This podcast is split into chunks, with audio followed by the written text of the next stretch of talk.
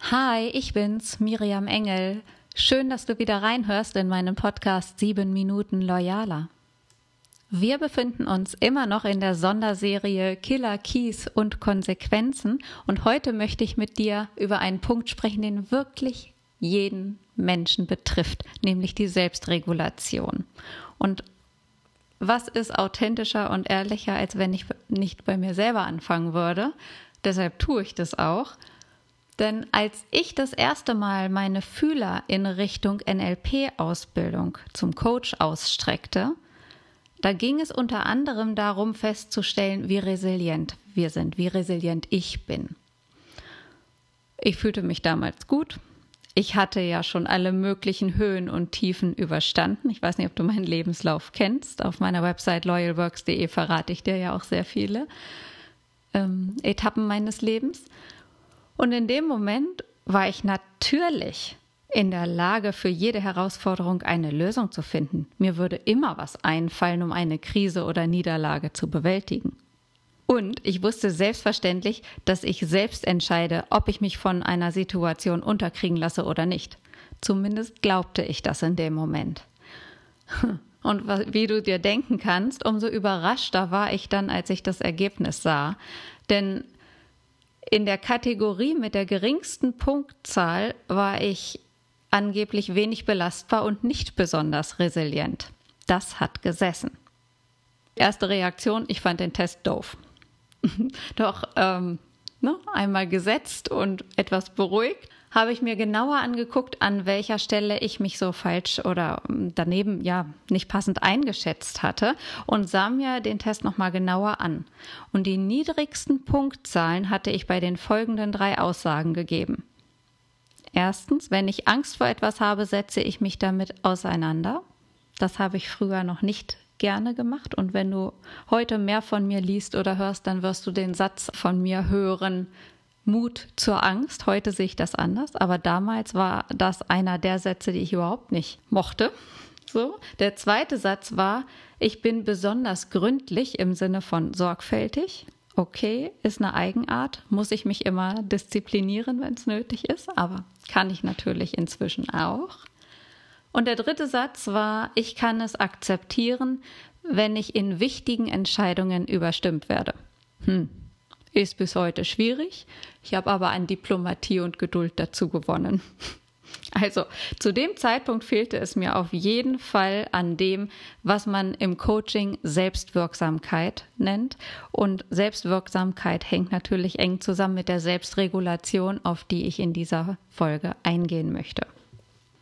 Ein kluger Mann, der Gerd Kaluza, hat drei Säulen der Stresskompetenz aufgestellt und ich habe mir für diese drei Säulen überlegt, was mir und natürlich auch dir helfen kann, resilienter zu werden, um dich selbst in dieser Zeit besser zu regulieren und vielleicht auch bei anderen zu beobachten, wo der Haken sein könnte und andere darin zu unterstützen, auch resilienter zu werden.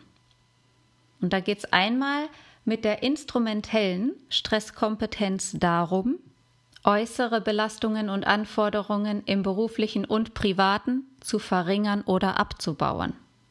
Wenn Menschen, du oder auch andere, einfach keine Einzelkämpfer sind, dann wird das am besten funktionieren, indem sich Unterstützung gesucht wird, indem ein Team zusammengestellt wird für manche Anforderungen und Aufgabengebiete. Und bei der mentalen Stresskompetenz geht es darum, eigene Einstellungen und Denkweisen zu entwickeln, die den Stress verringern. Manchmal hilft es zum Beispiel, das Pareto-Prinzip, die 80 zu 20 Formel, sich vor Augen zu halten. Also dass die Tatsache, dass nicht immer alles perfekt sein muss, kann durchaus entlastend wirken.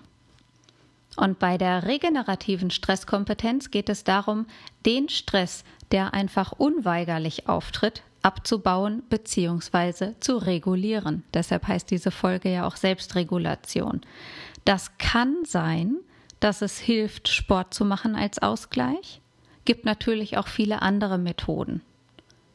Deshalb will ich hier in Hinblick auf die Selbstregulation noch einmal zusammenfassen, was die Killer sind Killer sind zum Beispiel, alle Menschen für sich gewinnen zu wollen, oder Pläne, die man macht, nicht umzusetzen, im Sand versickern zu lassen oder auch Gedanken, alles alleine schaffen zu müssen. Und Keys, also Schlüssel, um sich selbst besser regulieren zu können, können sein, das Arbeitsumfeld so zu gestalten, dass den Bedürfnissen entsprochen wird, sowohl den eigenen als auch den der Teammitglieder. Und das kann bedeuten, Teamkameraden zu suchen, wenn es sich um Menschen handelt, die als Einzelkämpfer einfach nicht genauso gut funktionieren. Das kann bedeuten, den Stress zu reduzieren, indem man sich das Pareto-Prinzip vor Augen hält. 80 Prozent des Aufwands schaffen 20 Prozent der Wirkung und die gute Nachricht ist, 20 Prozent des Aufwands schaffen oft 80 Prozent des Ergebnisses. Und als Schlüssel auch nochmal die Selbstregulation zu üben hilft, indem man sich in den Tagesablauf ausgleichende Faktoren einbaut. Das heißt im Prinzip, sich die ganze Woche auch privat ein wenig mehr zu strukturieren, um wirklich ausgleichende Faktoren zu schaffen, wie Sport, wie Yoga oder Waldspaziergänge. Für den einen ist es Meditation oder Malen, für die anderen ist es Musizieren. Die Konsequenz ist, wenn du für möglichst viel Ausgeglichenheit sorgst, gelingt es dir viel leichter, dich in Stresssituationen selbst zu regulieren. Das, worum es heute geht. Und für eine bessere Selbstregulation biete ich unter anderem auch Leadership-Programme an und für die Potenzialentwicklung. Das heißt, wenn du spürst, dass da etwas anders werden muss, dann schau gern einmal unter potenziale.loyalworks.de vorbei und bitte lies unbedingt meinen Blogartikel, warum Potenzialentwicklung gerade jetzt wichtig ist, auf loyalworks.de.